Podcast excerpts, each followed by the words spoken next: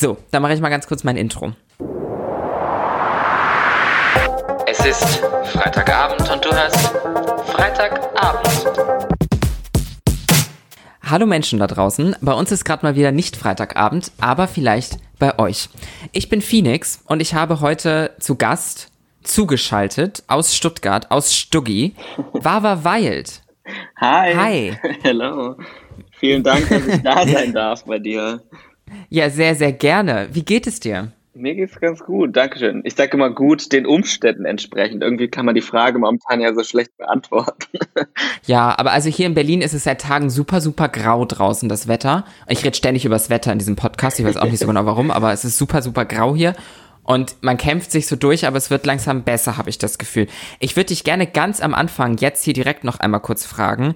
Ich spreche ja heute mit dir als Wawa Wild, als Drag Queen.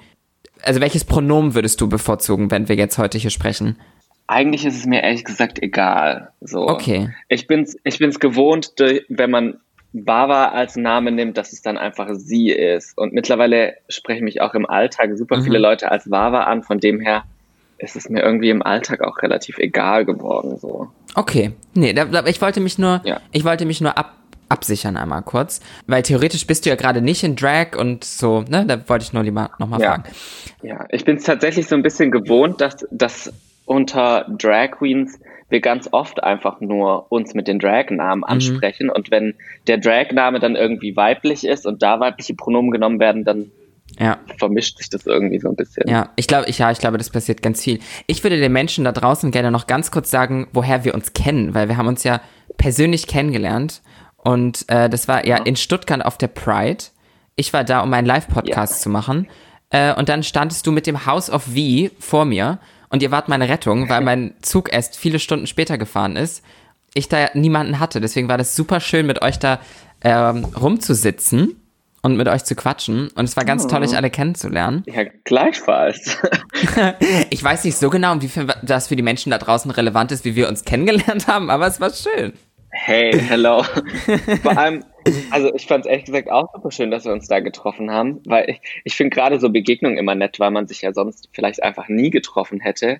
Und ehrlich gesagt fand ich den CSD dieses Jahr auch einfach ein bisschen komisch. So, also normalerweise, wenn du in Stuttgart in einem regulären Jahr beim CSD gewesen wärst, hättest du da auch voll was zu tun gehabt und rumlaufen können und so. Und irgendwie war dieses Ja. Jahr halt so ein bisschen komisch.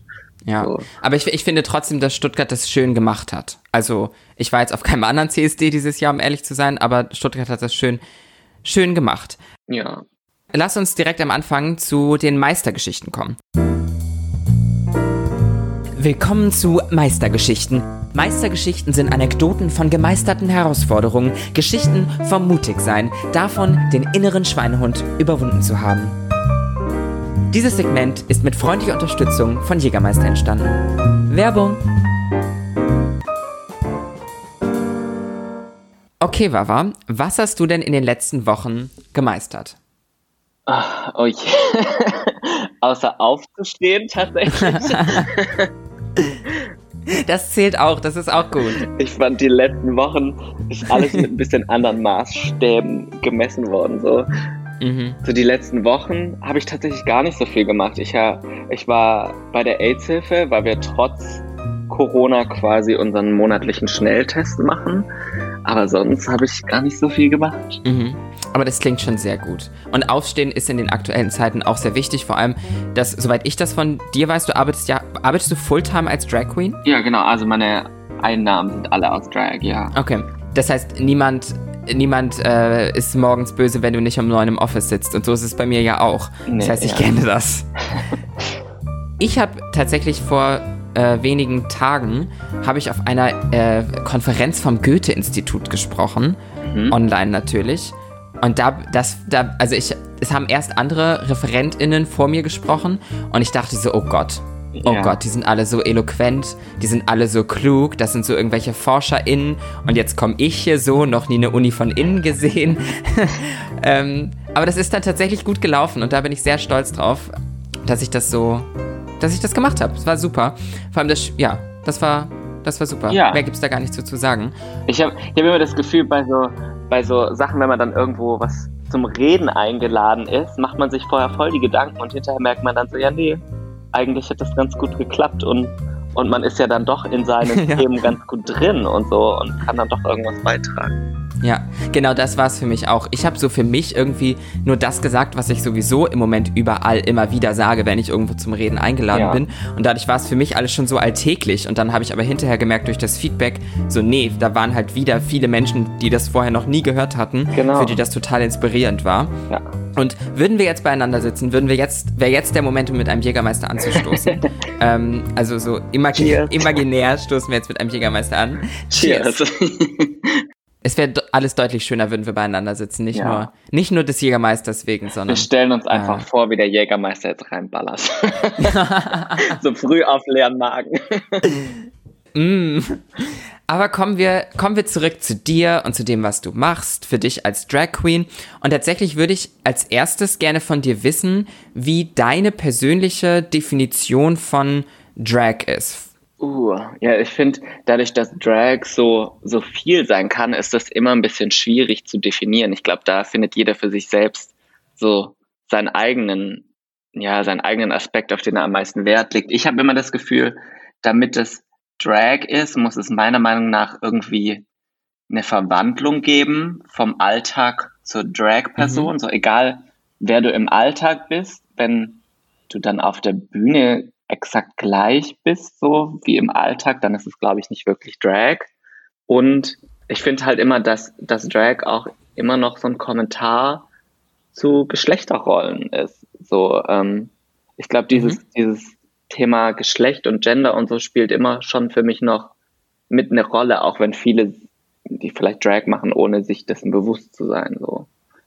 Aber ich glaube, so die zwei. Komponenten braucht es irgendwie, dass da irgendeine Verwandlung stattfindet dass es eben eine Art Bühnencharakter ist am Ende und dass irgendwie es halt mit dem Thema Geschlecht spielt.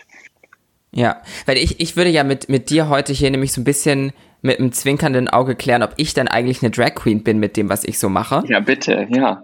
Ich, ich finde erstmal grundsätzlich deine, deine Definition finde ich sehr schön, finde ich sehr interessant und eben auch nicht so, nicht so festgelegt irgendwie, ja. weil ich habe natürlich auch, um mich vorzubereiten, ähm, ich habe tatsächlich auch schon mal eine Folge mit ähm, Chloe Waldorf gemacht vor ganz vielen Monaten. Geil. Langjährige HörerInnen wissen das vielleicht noch.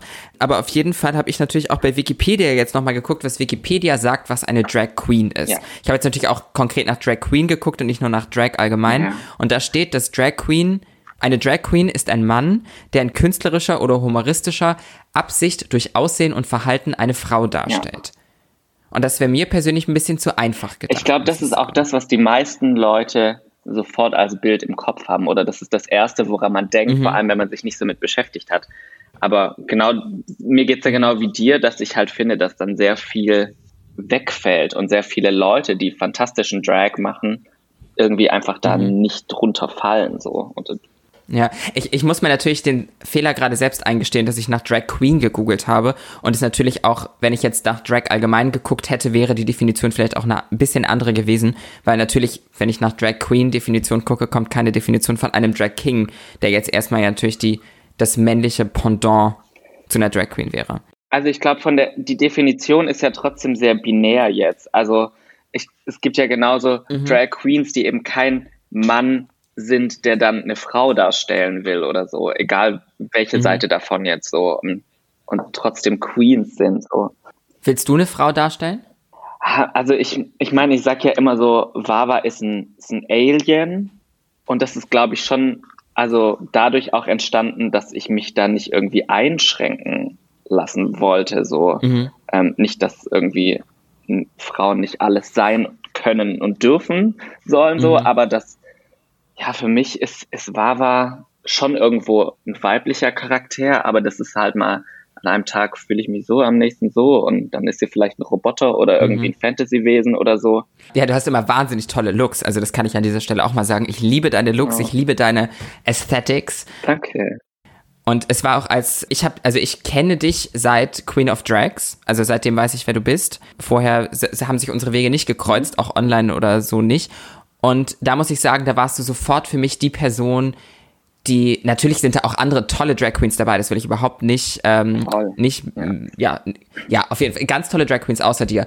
Aber es war sofort, habe ich mich so zu dir sehr hingezogen gefühlt im Sinne von deiner Kunst und im Sinne von dem, was du machst, weil, Oh. weil das irgendwie so, da fand, fand ich ganz toll von Anfang an, weil ich, ja, fand, fand das super. Es war so sehr mehrdimensional gedacht. Das fand ich sehr gut. Dankeschön, das ist voll das liebe Kompliment. Ich habe natürlich auch nicht nur nach der Definition für Drag Queen geguckt, sondern auch Mhm. deinen Namen mal ein bisschen durch Google gejagt. Das mache ich nämlich auch immer sehr gerne mit meinen Gästen.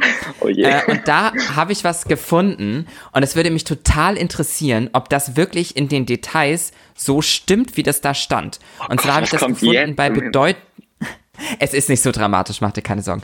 Es stand bei bedeutungonline.de Okay. und da stand, der Künstlername Wawa Wild hat folgende Bedeutung.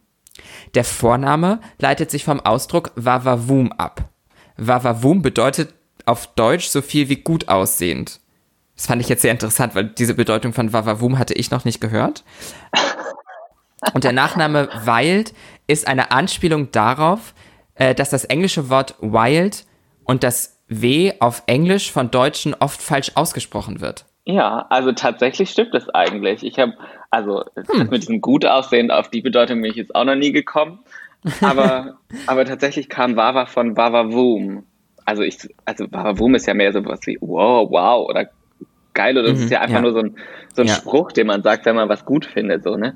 Und ich dachte damals so, ja, Ja. mit Wawawum, da findet dich halt einfach niemand jemals irgendwo online. So. Das hattest du von Anfang an im Kopf? Voll. Ich war da, ich bin auch früher mit so einem, mit so einem gut. selbst gebastelten Namensschild rumgelaufen, damit auf allen Fotos immer der Name mit drauf war und so. Und alle haben sich immer todes drüber lustig gemacht. Wow. Ja, vor allem eigentlich glücklich. Aber es ist halt ich- voll dass ich schlau. Dass ich, ja, ich hoffe doch. Wie gesagt, eigentlich haben alle sich nur drüber lustig gemacht. Aber ist in Erinnerung geblieben. Mhm. Tatsächlich kam ja dann irgendwann so ein Nicki Minaj-Lied namens Wawawum. Also spätestens da wäre es ja völlig vorbei gewesen, dass man mich irgendwie je wieder Mhm. findet online. Ja, aber im Prinzip ging es mit drum so Wawa wie Gaga. Das ließ sich auch betrunken den Partygästen irgendwie einigermaßen klar machen. so. Und ich wollte halt von Anfang an was, wo, wo anfangs, wo die Anfangsbuchstaben von Vor- und Nachname gleich sind. Und Wild kam tatsächlich so von, von, dass wir einfach das W so scheiße aussprechen. Irgendwie. Ja, ich hätte es so toll gefunden, wenn das nicht gestimmt hätte. Ja, weil es so absurd Weißt du, dann hätte ich dir so gleich den Link geschickt und dann hättest du dir eine E-Mail geschrieben. ja, weil ich dachte kurz, vielleicht ist es falsch und das, das wäre so spannend gewesen. Aber gut. Nee. Weiter im Text. Es war wirklich so eine komische Überlegung. Ich frage mich nur, wo die das jetzt her Ja. haben. Und Ja, ist wahrscheinlich, wahrscheinlich hast du das irgendwann mal irgendwo gesagt oder geschrieben. ja, aber dass es dann in irgendeiner Online-Plattform landet, ist ja auch skurril.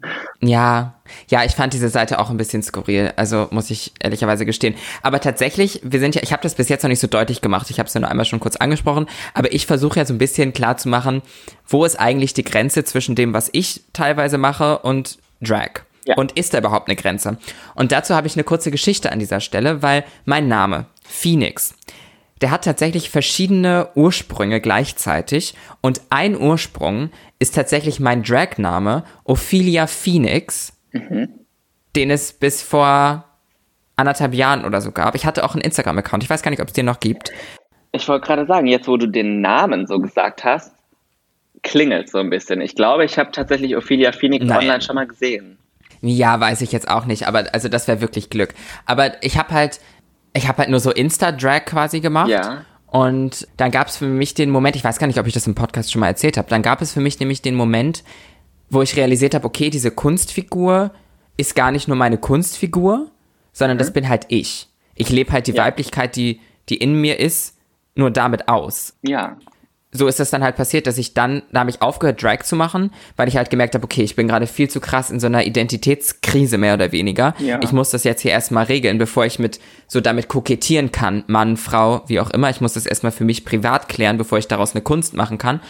Deswegen habe ich mit Drag aufgehört, verstanden, okay, es ist gar kein Drag, sondern ich bin einfach eine Frau, ich bin trans und habe aber dann diesen Namen irgendwie trotzdem dann beibehalten und jetzt zuletzt habe ich ja doch mal wieder so ein bisschen dragigere Looks auf jeden Fall gemacht, weil ich jetzt mich wieder, weißt du, ich fühle mich jetzt wieder sicher genug in mir, Ja. um wieder damit spielen zu können. Voll. Ich, gl- Ja. ich glaube, das ist es immer, dass es so ein, so ein Prozess ist quasi. So, womit fühle ich mich wohl und dann probiere ich mich aus. Mhm. So. Ja, und jetzt fühle ich mich halt in mir selbst wieder wohl, deswegen kann ich jetzt wieder damit spielen irgendwie und das finde ich, finde ich ganz toll und das wollte ich an der Stelle kurz einbringen. Demnach, Drag-Namen habe ich so ein bisschen eigentlich, muss man sagen. Es ist ein bisschen dragig auf jeden Fall. Ja, aber finde ich geil, ehrlich gesagt. Also das ist doch, das ist doch genauso, wie es sein sollte. So, man guckt, womit man sich wohlfühlt und dann, weil man wird ja auch Ja. ganz oft gefragt, so wie kommst du auf deinen Drag-Namen oder wie würdest du mich als Drag-Name taufen an all so ein Zeug und ich, ich wüsste jetzt nicht, wie ich mich sonst hätte nennen sollen und ich weiß auch nicht mehr, wie ich auf Wawa genau kam, Mhm. aber irgendwie passt es halt mittlerweile und ich kann es mir nicht vorstellen, einen anderen Namen jetzt zu haben. Aber tatsächlich passt das total gut. Ich wollte nämlich mit dir als nächstes jetzt mal so ein bisschen zu dir und zu deinen Anfängen kommen. Und da ist eine Frage für mich. Hattest du eine Drag Mother? Nee, tatsächlich nicht. Wir haben in Stuttgart einige Travestiekünstler und zwei, drei Leute, die sich jetzt, glaube ich, heute auch von der Definition als Drag Queen sehen. Damals bin ich mir nicht sicher, ob das mehr dann Travestie für sie war. Kurzer Einschub. TravestiekünstlerInnen sind per Definition Menschen, die als in Anführungsstrichen das andere Geschlecht performen bzw. auftreten. Anders als Drag Queens haben sie in der Regel keinen festen Charakter oder Dragnamen beispielsweise. Das ist in der Definition der Unterschied. Wir haben in Stuttgart keine so Drag-Szene, so, ne? Und ich mache Drag jetzt ja auch schon seit Mhm. knapp zehn Jahren. Und da gab es halt zwei, drei Leute, die auf Partys rumgelaufen sind oder so, aber mit denen hatte ich nichts zu tun und war auch nicht mit denen befreundet oder so. Und ich war auf dem schwulen Sommercamp vom Deutschen Gewerkschaftsbund und habe da Leute kennengelernt, die in Frankfurt dann mehr so als Clubkid unterwegs waren und so.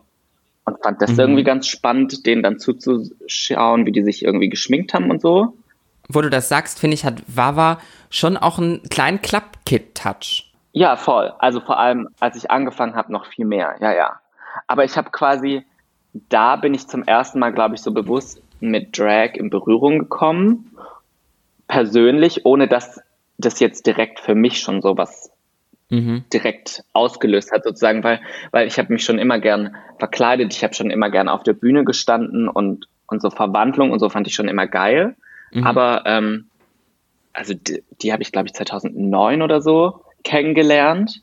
Und tatsächlich mit Drag angefangen habe ich aber 2011. Also da war schon noch mal irgendwie ein Stück dazwischen. Und 2011 habe ich mit meinem besten Freund damals irgendwie RuPaul's Drag Race entdeckt. Das war quasi so, da war Staffel 3 zu Ende und Staffel 4 haben wir dann so in Real-Time mitgeschaut. Und das war genau die Zeit, wo Lady Gaga so mit Born This Way und so, so jeden Tag völlig anders war. Ich möchte ganz kurz reingrätschen, Ja, weil, nein, alles gut. Nur ich weiß immer, dass uns auch Menschen zuhören, die teilweise mit den Begrifflichkeiten gar nicht sich so auskennen, was ja auch total schön ist.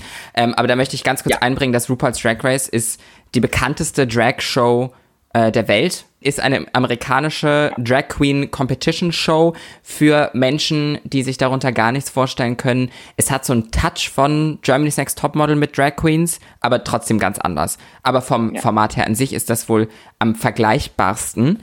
Ja. Ja, das wollte ich nur ganz kurz sagen. Und eine Drag Mother, was ich eben am Anfang angesprochen habe, ist eine Drag Queen, die eine andere Drag Queen quasi, ja, als Mentorin mütterlich betreut und ähm, heranführt an das Ja. Drag-Dasein. Das kommt halt wirklich aus einer Zeit, bevor, keine Ahnung, Kim Kardashian Contouring dem Mhm. Internet erklärt hat und solche, solche absurden Geschichten. Mhm. Damals gab es halt diese ganzen Tricks und so, wenn du dein, deinen Körper und deine Optik verändern willst für Drag.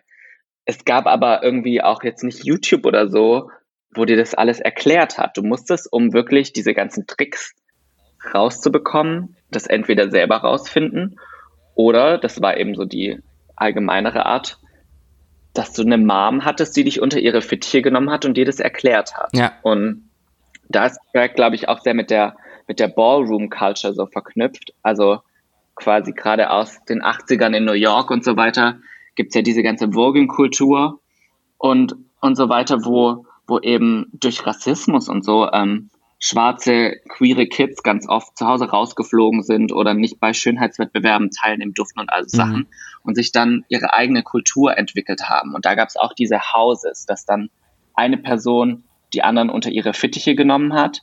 Und so ist es bei Drag auch so ein bisschen, dass dir deine Drag Mom früher alles beigebracht hat, was du brauchst, um eine gute Drag Queen zu sein. So, und gleichzeitig hatte das aber schon immer noch so, ein, so eine Komponente von Ersatzmom zu sein. So, wenn du Mhm. als queeres Kind zu Hause rausgeflogen bist, dann hast du halt auf der Couch deiner Drag Mom pennen können oder so, ne? Ja.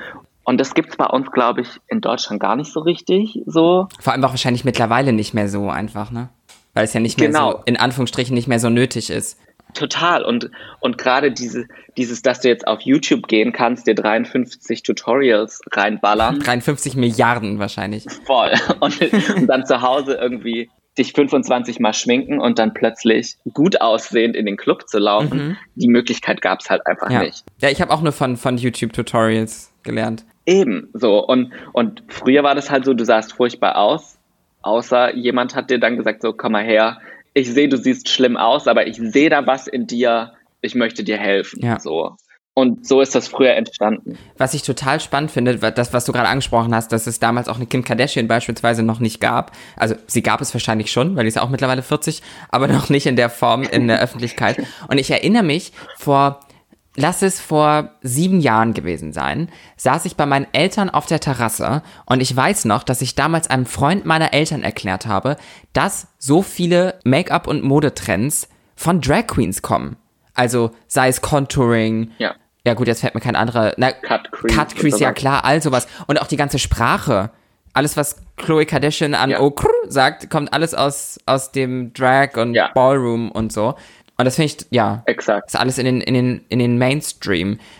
Ja, ganz oft ist es tatsächlich so, dass so irgendwelche weiblichen Popstars und so weiter das in den Mainstream ziehen und die haben es von Drag Queens und Drag Queens haben es von schwarzen Frauen und so weiter. So.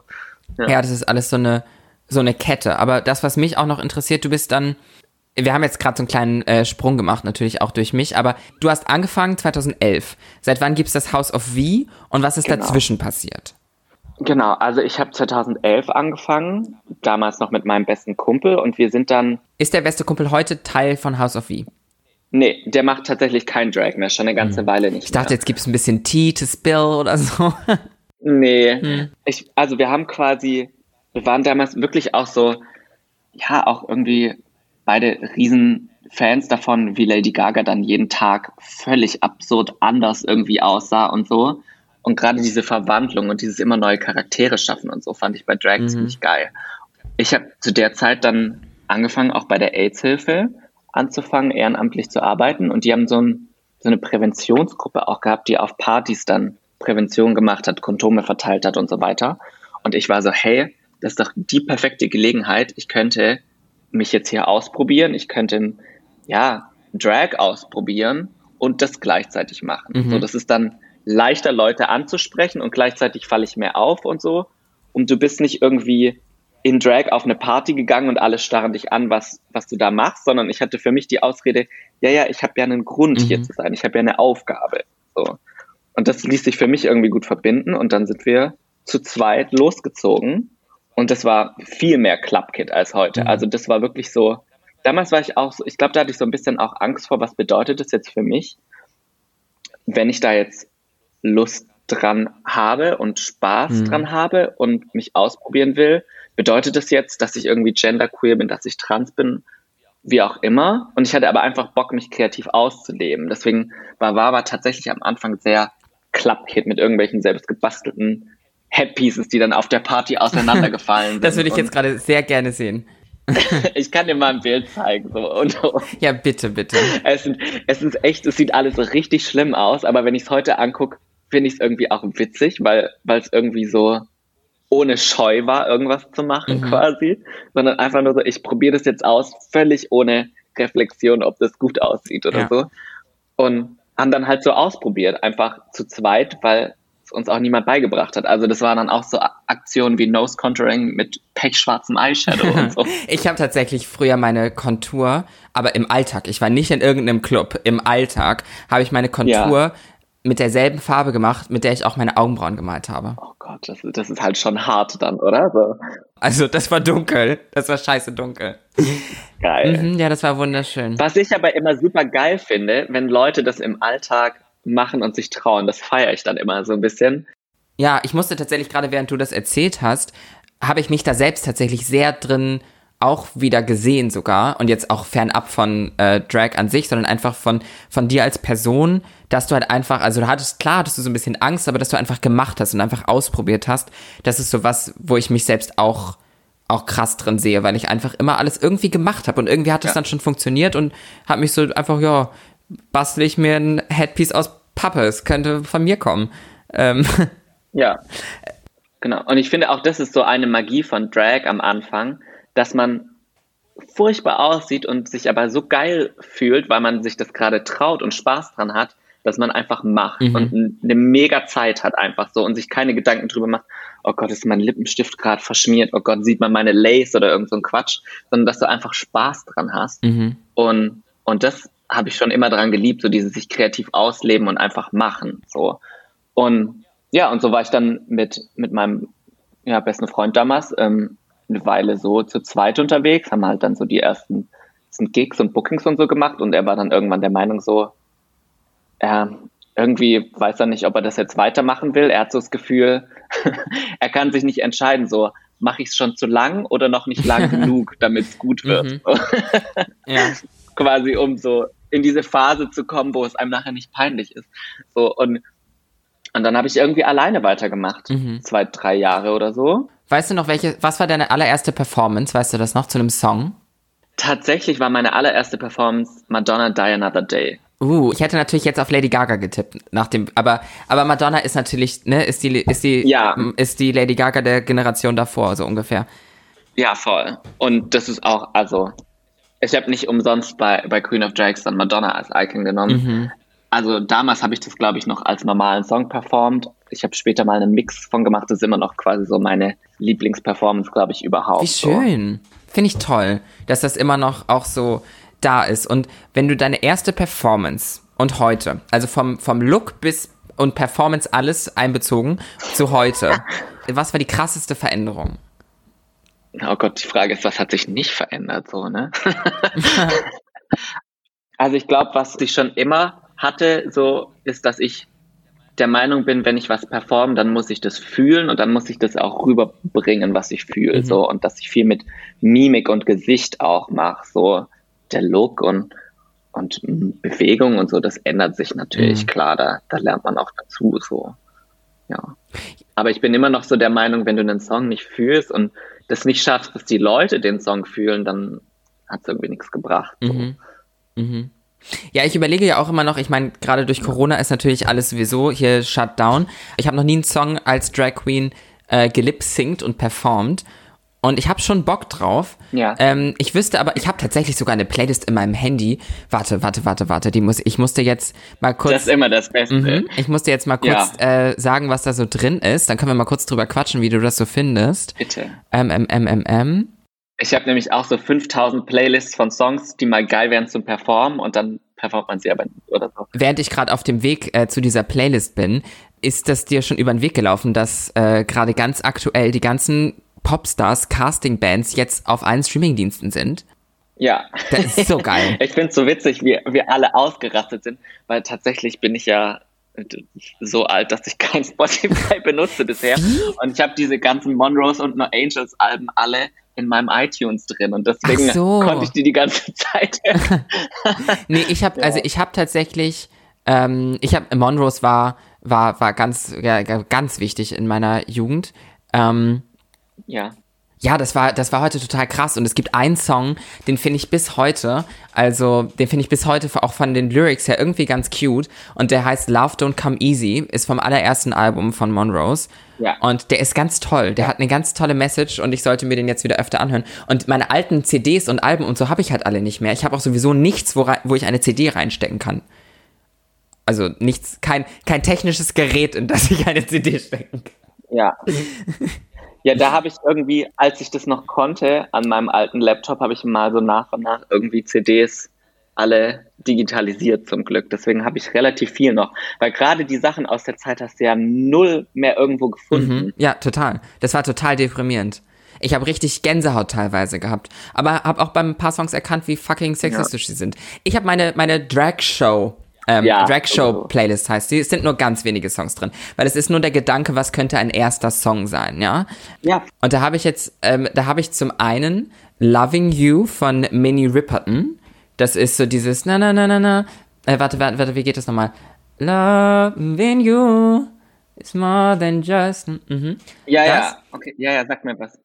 Was relativ entspannt und ruhig ist tatsächlich. Ja, und ich habe tatsächlich, es ist relativ entspannt und hat halt dann diesen ganz hohen Ton. Und ich habe dazu auf Instagram schon mal was gemacht. Genau. Ich weiß nicht, ob du das gesehen hast. Da habe ich, ähm, da habe ich so einen so äh, Juno Birch inspired äh, Look gemacht und hatte so hellblaue Haut und habe Ja. gebügelt.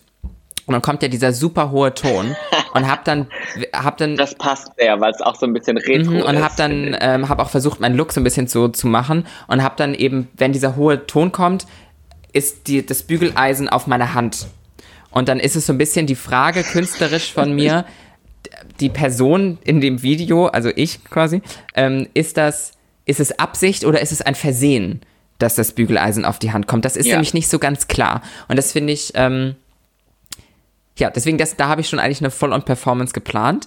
Und das andere wäre was ganz anderes, und zwar Ja, also. ja, ich muss nur, ja, ich muss mal der Berliner Szene hier, äh, muss ich mich mal melden bei denen. Ich möchte, ich, ich möchte bitte.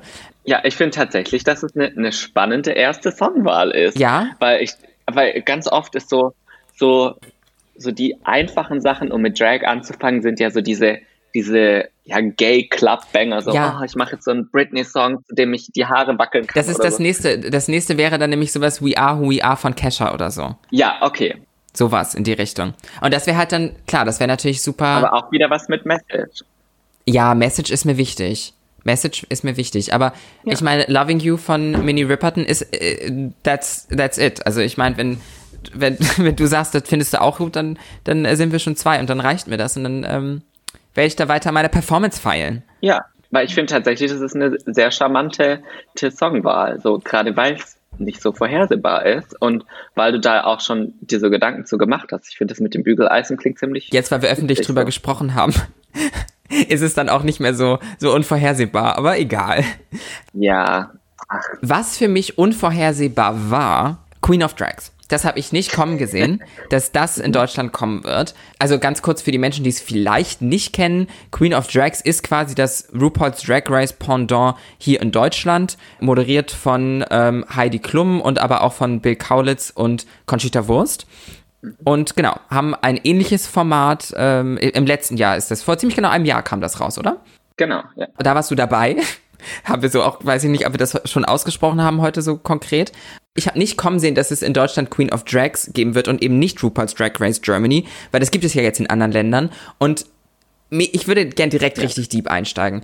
Wie fin findest du das gut, dass du bei Queen of Drag warst oder ist es so ein bisschen auch meh? Weil wär's Drag Race Germany, naja, also wärst du international erfolgreicher wahrscheinlich.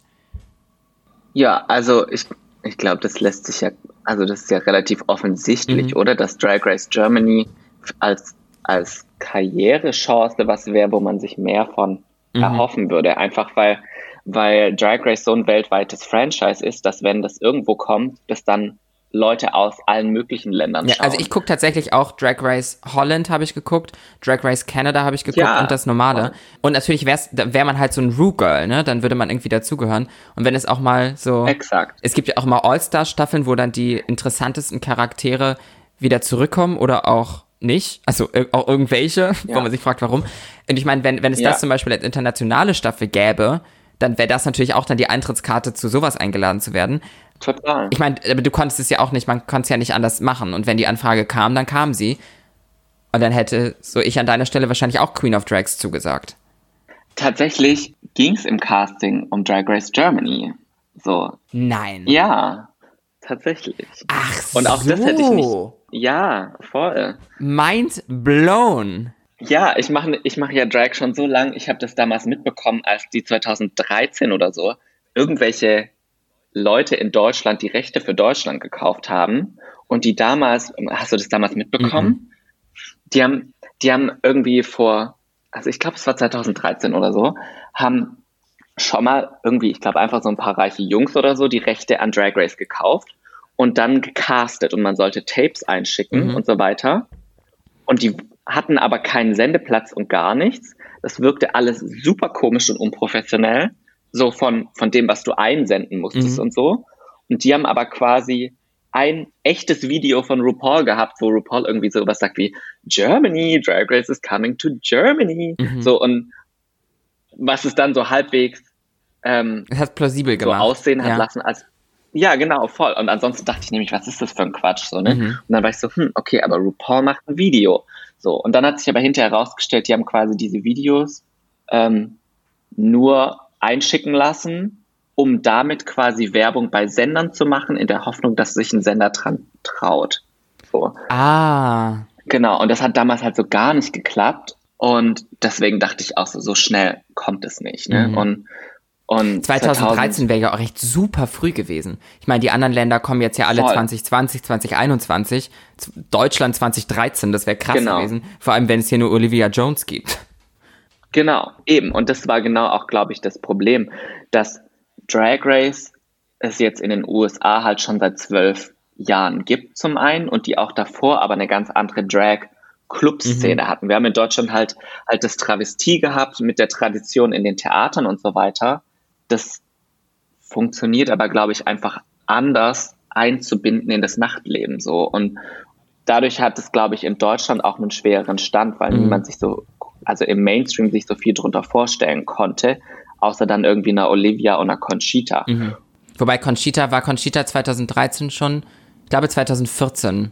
Ich glaube, das kam alles später, genau. Ja. Und selbst wenn du die beiden hast als die Größen im deutschsprachigen Raum, machen sehr, sehr verschiedene Sachen auch. Und Ja, so. komplett. Auf der anderen Seite machen Conchita und Olivia Jones so unterschiedliche Sachen, dass wenn das das Spektrum von Drag ist, was man dann im deutschsprachigen Raum kennt, dieses Spektrum greift schon sehr viel mit ein, dann wiederum, wenn man es so rum betrachtet. Ja, total. Und ich glaube auch, dass das uns ein bisschen für Queen of Drags zugute kam, dass zum Beispiel vor Queen of Drags in dem ganzen Drag Race Franchise nie jemand mit Bart gecastet Mhm. worden ist. So, und, und dann war Bambi die erste Person, die, die Drag mit Bart gemacht hat im Fernsehen tatsächlich. Und jetzt bei Drag Race Holland haben sie dann jemanden gecastet, Mhm. dann im Drag Race Franchise, aber ich glaube schon auch, dass, dass sie dadurch, dass sie Conchita hatten, dann natürlich auch nicht sagen könnten, ja, Drag geht aber nur ohne Bart oder so, ne? Ja. Und ich glaube, das hat da schon auch ein bisschen vielleicht mehr möglich gemacht. So. Ganz kurz nochmal fürs Verständnis. Aus dem Casting von RuPaul's Drag Race Germany, sind, sind dann die gleichen Menschen wieder auf dich zugekommen, als es um Queen of Drags ging, oder war das separat voneinander? Das war ein Casting tatsächlich. Ach, aber also es hat sich dann seit 2013 gezogen quasi. Nein, nein, nein, nein, nein, oh Gott, so, jetzt, ach so, jetzt habe ich Quatsch erzählt. So, also, das 2013 war völlig unabhängig davon. Das ist Okay. dann einfach, da kam einfach nichts mehr, da wurde einfach nichts draus. Okay. So. Und ich wurde ein Jahr vor Queen of Drags, vor der Ausstrahlung, angeschrieben, Herbst 2018 so, dass sie eben ein großes deutsches Drag-Format planen und so weiter und, und haben dann halt telefoniert und so, weil das alles noch geheim war, Mhm. haben die dann natürlich das nicht so schriftlich irgendwo hingeschrieben, aber im, es ging dann um Drag Race Germany, dass sie das machen wollen und dass sie dafür ein Casting machen. Oh, ich muss ganz kurz einen Gedanken äußern, den du vielleicht, also kannst du einfach Ja. vielleicht schweigend hinnehmen, weil ich glaube, bin unsicher, ob du das aus deinem Mund sagen darfst. Weil ist es nicht auch möglich, dass das von Anfang an der Plan war, dass potenzielle Drag Queens, die mitmachen, denken, es ginge um Drag Race Germany und dadurch, dass man es so geheim gemacht hat, weil das macht ja irgendwo Sinn und man es nirgendwo aufgeschrieben hat, hattet ihr dann am Ende nichts, um zu beweisen, dass es um Drag Race Germany ging. Ich glaube, in der Theorie könnte das schon sein. Ich glaube, in der Praxis war es nicht so. Wer weiß. Es könnte schon sein, dass ich irgendwo was schriftlich habe Ja. danach. Aber Ja, weil du willst sie jetzt hat- ja auch nicht also- verklagen. Das ist ja nicht, darum geht's ja gerade nicht. für mich hat schon immer so den Eindruck gemacht, so, okay, wir casten jetzt. Und dann zum Zeitpunkt des Castings stand eben vieles noch nicht Mhm. so. Und dann ist es halt anders gekommen. So. Ja. Vielleicht auch leider in einigen Aspekten so, aber es war halt das, was draus geworden ist, sozusagen. So das oder gar nichts, denke ich. Glaubst du, natürlich ist das auch äh, kannst du das auch nicht wissen, sage ich mal. Aber was ist dein Gefühl? Glaubst du, dass durch Queen of Drags, RuPaul's Drag Race Germany, eben wirklich vom Drag Race Franchise von RuPaul, dass der Weg jetzt so ein bisschen verbaut ist erstmal? Ich glaube schon, in Anführungszeichen. Also ich denke zumindest, dass es, also sagen wir es so, ich glaube vor Queen of Drags hat, hätte sich niemand an Drag Race Germany rangetraut mhm. und dass das auch sich die Sender und so nur getraut haben, weil da so ein großer Name wie Heidi Klum sich für eingesetzt hat und das unbedingt machen wollte. So, mhm. ne? Ich glaube aber auch, dass solange Queen of Drags existiert, es für Drag Race Germany schwierig ist. Ja. Zum einen ist natürlich immer die Frage, wer hat jetzt gerade die Rechte dran? Ja. Zum anderen hast du jetzt natürlich ähm, die beiden großen Drag-Namen im deutschsprachigen mhm. Raum halt auch mit Queen of Drags in Verbindung gebracht. Alles schwierig. Das ist die Frage, ob du das dann hinbekämst, zum Beispiel jetzt eine Conchita und eine Olivia Drag Race Germany machen zu lassen oder ob du jemand anderen passend mhm. finden würdest. Ja. So. Ich glaube, das war schon immer das Problem, dass wir einfach niemanden haben, der so die RuPaul-Rolle perfekt ausfüllen mhm. kann, dass sich ein Mainstream-Sender dran traut. Ja, so. ja ich finde das total interessant, weil am Ende denke ich mir auch, Amerika kulturell also die USA, haben, sind für uns ganz oft solche Vorbilder, was die letzten Jahrzehnte angeht, was Kulturelles angeht. Wir haben denen so vieles nachgemacht. Und deswegen finde ich es interessant, ja. dass nach wie vor eben dieses Drag, Drag Race Ding nach wie vor sich keiner so richtig dran traut. Beziehungsweise wir haben ja gerade schon drüber gesprochen, wer weiß, wer die Rechte gerade hat. Ja. Wissen wir nicht. Who knows? Trotzdem finde ich das super interessant und irgendwie hoffe ich trotzdem, dass das Franchise in sich doch nochmal irgendwann nach Deutschland kommt. Es gibt ja auch noch andere große Sender, die da vielleicht irgendwann mal Bock drauf haben, aber ich kann mir auch vorstellen, dass die Szene an sich dann vielleicht einfach ein Ticken zu klein auch dann hier in Deutschland ist und eben die Personen fehlen wie, wie ein wirkliches RuPaul-Pendant. Und ich glaube, sowas muss auch einfach ein bisschen wachsen einfach. Also ich glaube, dadurch, dass dann sich Pro7 an Queen of Drags getraut hat und dann, dann RTL The Diva in Me gemacht hat und so, weißt du, dann mhm. sind ja so kleinere Sachen, die jetzt nach und nach gekommen sind. Ich glaube schon, wenn man das Gefühl hat, okay, das ist erfolgreich, dann traut man sich an das nächste Format, mhm. dass da vielleicht mehr draus werden kann. So, dass zum Beispiel Katie bei Promi Big Brother war oder so, hat ja einem ganz anderen Publikum mhm. wieder irgendwie erklärt, was eine Drag Queen sein könnte oder so. Ja. Ja, auf jeden Fall. Ja, mal schauen. Gibt es für dich ja, was gibt es so irgendeine Erfahrung, die für dich wahnsinnig besonders ist, die du da gemacht hast? Also sei es nun besonders toll, besonders schlecht.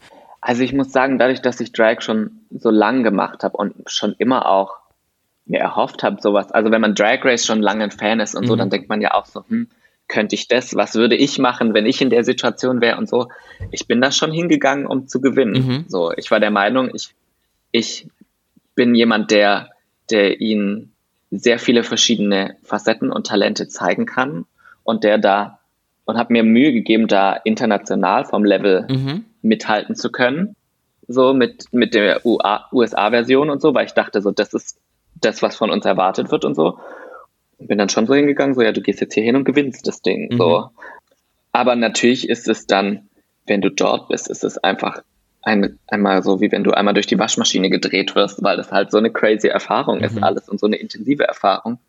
Ich bin mir gar nicht sicher, ob ich so einzelne Momente nennen kann. Also es sind ganz viele krasse, coole Sachen gewesen und so und mhm. viel Cooles passiert dadurch.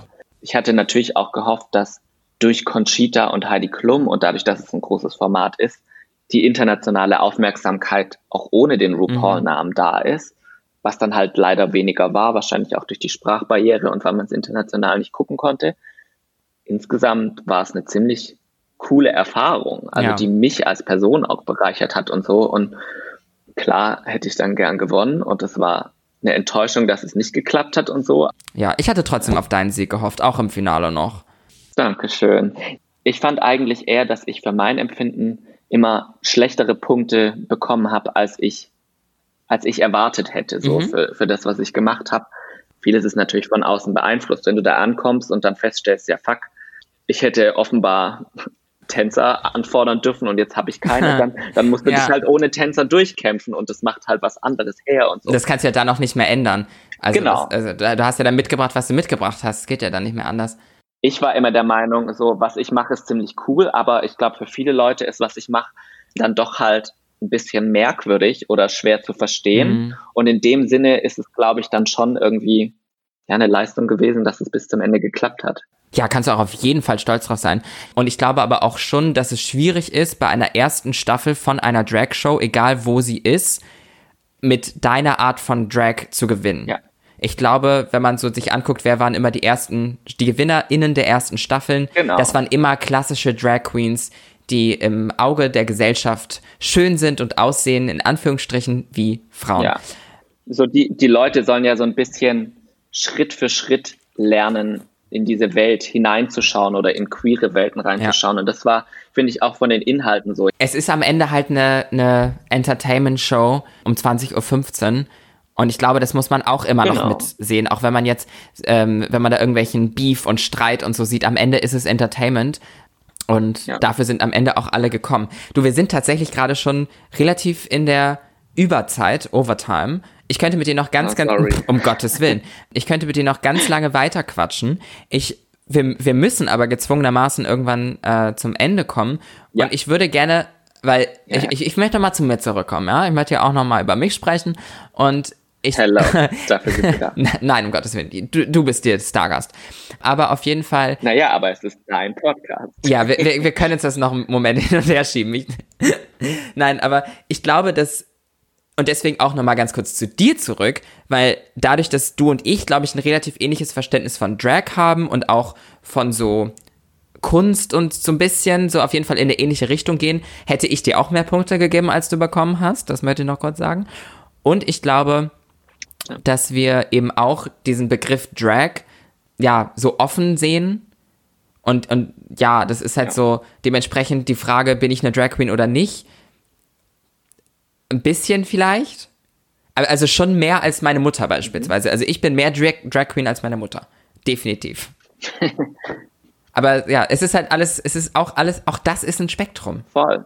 Eigentlich kommt es doch genau dazu runter, dass auch das ein Spektrum ist, genauso wie Geschlecht, Sexualität, alles Mögliche.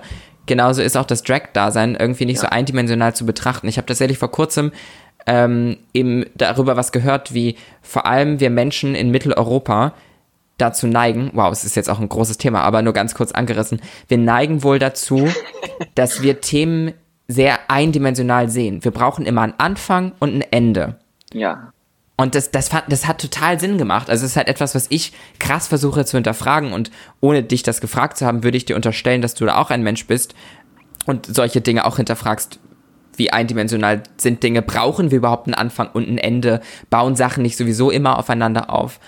Ja, Hast du noch, möchtest du noch was loswerden? Hast du letzte Worte, bevor die Mikros ausgehen? So, so ein Druck am Ende, Hilfe. nee, ähm, ja, vielen Dank, dass du mich eingeladen hast. Ich fand das jetzt sehr spannend, mit dir drüber zu quatschen. Und ich finde, das ist auch immer ein Thema, wo man sich so endlos mhm. verzetteln kann mhm. und so mhm. viel noch mehr drüber reden kann. Mhm. Definitiv. Von dem her, ja, ich hoffe, es war interessant anzuhören. Ja, das, das müssen uns die Leute da draußen sagen.